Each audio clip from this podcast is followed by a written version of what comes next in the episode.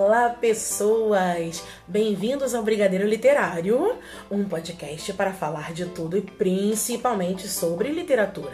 Mas hoje nós vamos conversar sobre um assunto que gira em torno dos livros. Muitos livros, mas não exatamente um só.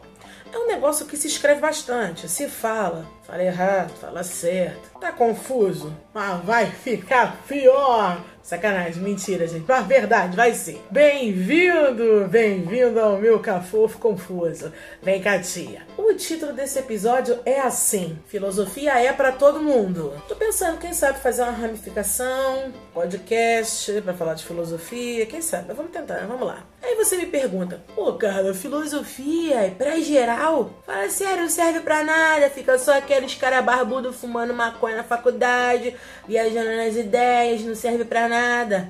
Haha! É aí que tu se engana, meu pequeno padawan. Vamos devagar. Devagar porque eu tenho lerdidão. Primeiro, que não é só de noia que vive a filosofia. Vou te contar, queridão. Estudei na UERJ. Quando vi alguém fumando maconha, não era barbudão da filosofia, não.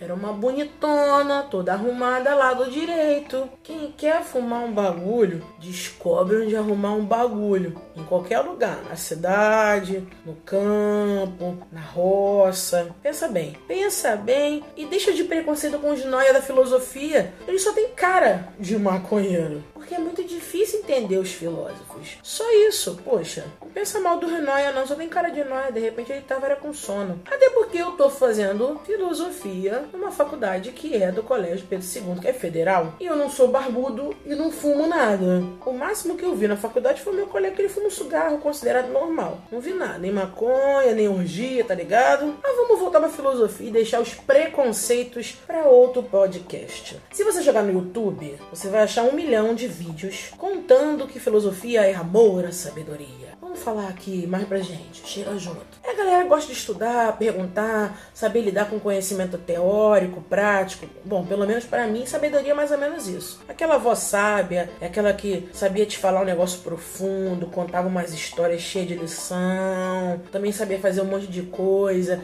E não era só aquela que dava lição, não, é aquela que vivia também, sabia fazer um monte de coisa, vivia razoavelmente bem no mundo. Concorda comigo? Vamos seguir essa linha, olha só, vou colocar assim. Filosofia é aquele ou aquela, no caso aqui, aquela, sou eu mesmo, essa maluca aqui, aquela sem vergonha que não para de perguntar sobre tudo que existe no mundo. Tipo a Luna do desenho, sabe como é que é? Eu quero saber porque o gato mia, o que está acontecendo eu vou descobrir. Canto bem.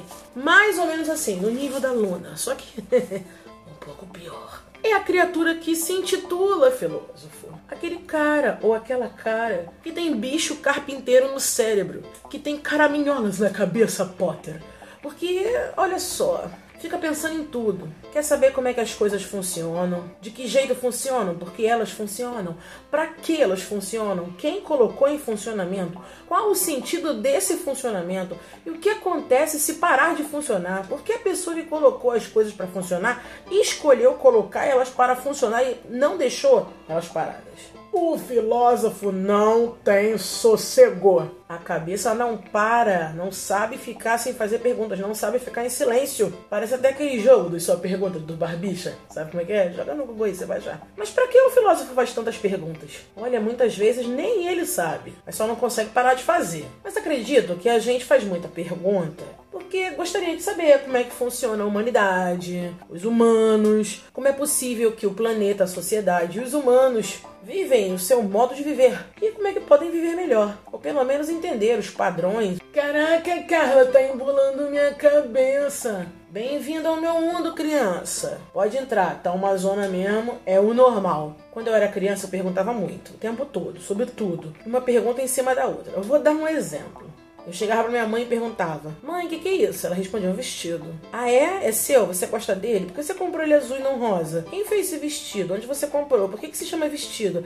Quem foi a primeira pessoa a usar vestido? Por que, que você comprou azul? Porque você gosta? Por que você gosta de azul? Era mais ou menos nesse nível. Eram tantas perguntas que ia chegando num nível que a minha mãe perdia a paciência. Porque era tanto: que isso? Que isso? Que isso? Que isso? Que ela terminava uma hora e falava assim: Ah, é chureço! Então eu cresci achando que chouriço era um tipo de passa fora. Uma expressão de dita só pra, só pra me mandar calar a boca, entendeu? Que isso, chouriço. Até que um dia estávamos eu, minha mãe e meu pai lá no Rio Centro. Tem um galpão enorme, sei lá, muito grande. E aí tinha aquelas linguiça pendurada, que, aquelas barraquinhas que vende queijo, aquele monte de linguiça pendurada, que você pode provar aquele monte de bagulho. Então, tem uns troços gostosos. Aí tinha aquela linguiça pendurada, tinha um, um troço que parecia linguiça, né? Que eu não sabia o que era. Grande assim, preto, e tava lá escrito chouriço. Cara, eu bem alto. Tava cheio. Eu me falo bem alto. Olha! Chouriço existe! Cara, eu sou piada até hoje dentro de casa. 36 anos são motivo de piada. Tá vendo? Eu culpo a minha mãe por não ter me falado o que era chouriço de verdade. Eu sou motivo de piada hoje. Só pra você perceber o nível que eu chegava. Aí eu percebi com isso, com esse mico, o quanto eu fazia de perguntas sem parar. Aí você vai me dizer: ai, tá bom, dona Carla, você era um bicho chato que fazia muitas perguntas. Muito obrigada pela parte que me toca. Mas você me disse que filosofia é pra todo mundo. E eu não vejo necessidade de todo mundo fazer tantas perguntas quanto você e ser chata pra caramba. Mais uma vez, obrigada pela parte que me toca. Claro que ninguém precisa fazer tantas perguntas, mas é legal. Que eu digo que filosofia é para todo mundo? Porque se estamos aqui nesse planetinha, vivendo e convivendo com as pessoas, seria mais fácil continuar vivendo aqui se eu soubesse como o planeta funciona. Não só o planeta de maneira mecânica, ó, oh, gira em torno do Sol, gira em torno dele mesmo. Não só isso. Mas queria saber também como, os, como funciona tendo os humanos habitando e vivendo juntos. Se eu conhecer os humanos, os motivos que eles fazem as coisas, entender o motivo de tudo isso, eu acho que nós podemos conviver melhor. É como entender o funcionamento de uma máquina, para saber tirar dela o melhor, sem danificar ou ficar igual um doido, com, sem entender quando ela der um problema ou que ela fizer alguma coisa porque a gente não leu o manual. Não leio o manual também não. Então, todo mundo pode ser filósofo. Na verdade, eu acho que as crianças nascem filósofas e cientistas, mas a gente corta essa coisinha perguntadeira que elas têm quando elas são crianças. É, meus amigos, minhas amigas e meus amigos, a gente corta sim. Seja em casa, mandando a criança calar a boca, achando que tudo que ela pergunta é bobeira e idiota sendo professor que não gosta de aluno que faz pergunta. Aí a criança vai crescendo, ela vai crescendo com tanta gente dizendo que não é para perguntar, com, com tantas perguntas sendo negadas, que ela começa a achar que não tem que fazer perguntas, que ela tem que aceitar as coisas sem fazer pergunta. E aí fica acreditando em tudo, até em mamadeira de piroca, né? Pelo amor de Deus, gente. Viu a porcaria que dá ficar sem perguntar? Faz pergunta. Não acredita em tudo que lê na internet, não. São as perguntas que movem o mundo. Esse é meu lema. Quando se pergunta, a gente olha melhor para as coisas, para as pessoas. A gente é menos enganado, tem mais compreensão, uma compreensão melhor do, do que tudo que está à nossa volta e também de nós mesmos. Perguntar é bom pra caraca, cara. Serve pro médico, pra diarista, pro catador de latinha, pra vendedora de roupa, pro dono do Guanabara, pro político, por mais que eles não usem, mas deviam, pra pessoa com pós-doutorado e também pra pessoa analfabeta, porque é importante a gente perguntar. Por que é importante a gente perguntar? Por que um conseguiu estudar e o outro não e ainda é analfabeto? Por que uns têm tanto dinheiro e outros são tão pobrinhos? Porque as coisas são diferentes no meu bairro que é pobre e deixa a moto passar. Porque no meu bairro uma coisa de um jeito e no bairro que as pessoas têm condição financeira, um bairro rico, né? Vamos falar a verdade é de outro. Porque o salário das mulheres é, ainda é menor do que o dos homens. E aí podemos passar para as perguntas mais difíceis. Essas que eu fiz ainda são as mais fáceis de responder. É verdade. Podemos passar para as perguntas mais difíceis e que estão aí no mundo desde, bom, sei lá, desde sempre. Quem somos nós? De onde viemos? De onde veio o ser humano? Para onde vamos depois da morte? Por que gostamos de algumas pessoas e não gostamos de outras? Por que eu tenho sentimentos tão diferentes? Que eu faço tantas perguntas? E por aí vai, perguntas, perguntas. Umas parecem fáceis, mas são bem complexas.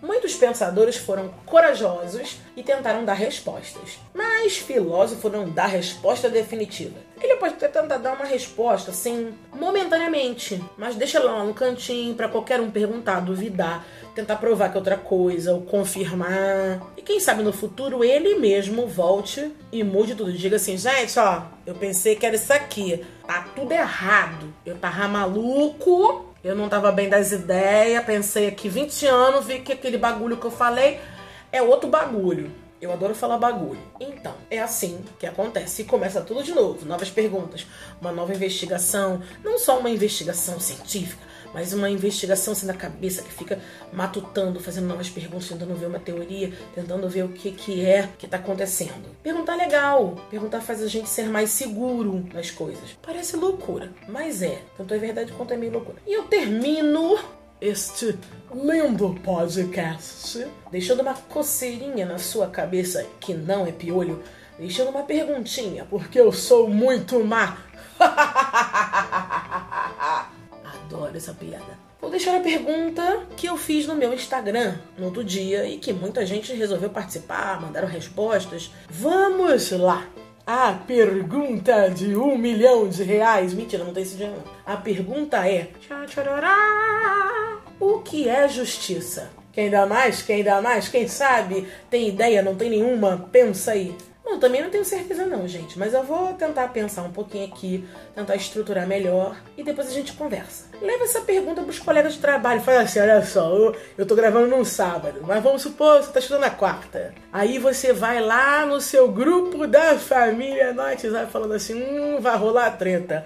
Aí chega, bom dia família, bom dia queridos. Escutei um negócio na internet, a pergunta de hoje é o que é justiça. E deixa o barco pegar fogo, deixa a treta pegar. Depois vem aqui contar o que aconteceu, tá bom? O que é justiça? Até o próximo podcast.